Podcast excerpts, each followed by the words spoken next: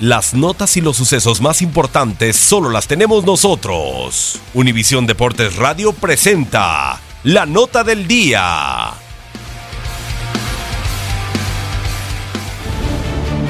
Propósito de la jornada 9 de la Apertura 2018, aquí algunos antecedentes de los partidos a disputarse.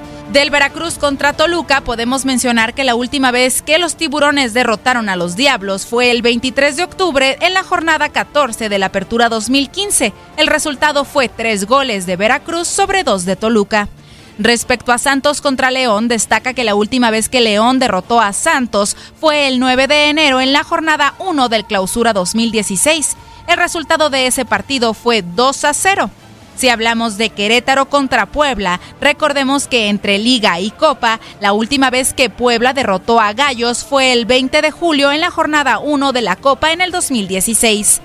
Sobre Pachuca contra Tigres, cabe decir que la última vez que Tigres derrotó a Pachuca en el Hidalgo fue en la jornada 10 de la Apertura 2014, con un resultado de dos goles de Pachuca y tres de los felinos refiriéndonos al América contra Monarcas, la última vez que Monarcas derrotó a las Águilas en el Azteca fue en los cuartos de final de la Apertura 2012. Del Monterrey contra Chivas podemos mencionar que en los cinco más recientes compromisos entre estos conjuntos, el saldo es de dos victorias de Rayados por dos de Chivas y un empate. El juego con el marcador más abultado fue en la jornada 4 de la Apertura 2017 con cuatro goles de Rayados ante uno del rebaño. Respecto al Necaxa contra Cruz Azul, recordemos que la última vez que Cruz Azul derrotó a Necaxa en Aguascalientes fue en la jornada 7 del Clausura 2009.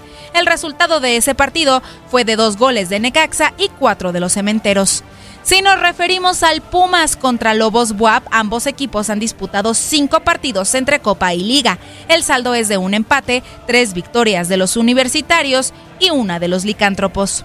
En el caso de Atlas contra Tijuana, Cholos aún no derrota a los zorros en el Jalisco, pues el saldo de sus partidos es de tres victorias del Atlas y seis empates. Con información de Toño Murillo, Leslie Soltero, Univisión Deportes Radio.